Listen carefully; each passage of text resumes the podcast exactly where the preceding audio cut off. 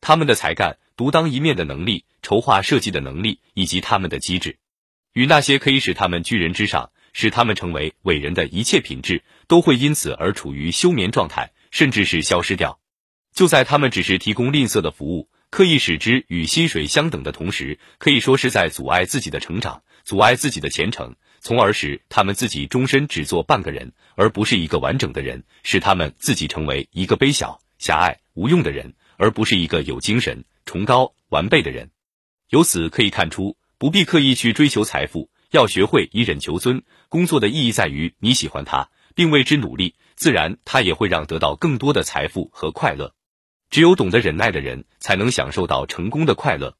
在人生的旅途中，我们一定要做到宠辱不惊。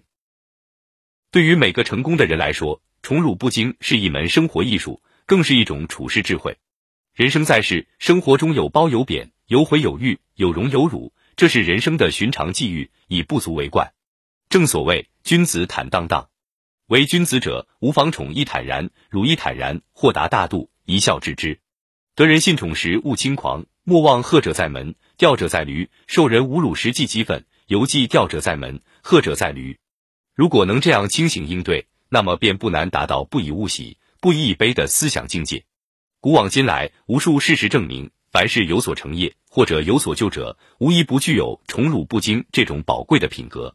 北宋著名的政治家范仲淹是庆历新政的代表人物，他正是因为谨守先天下之忧而忧，后天下之乐而乐的人生宗旨，所以当他被谪居邓州时，能从容处之，做到心旷神怡，宠辱偕忘，把酒临风，其喜洋洋。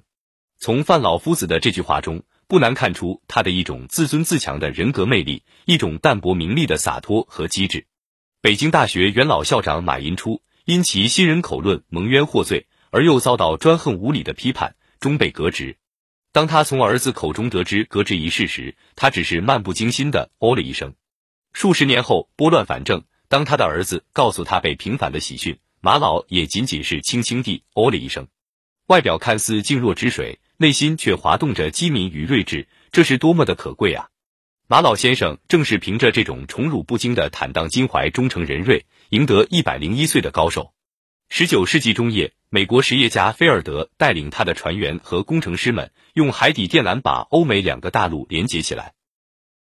菲尔德被誉为两个世界的统一者，他因此而一举成为美国最光荣、最受尊敬的英雄。但又由于技术的故障。刚接通的电缆传送信号中断，转眼之间，人们的赞词颂语骤然变成愤怒的狂涛，纷纷指责菲尔德是骗子。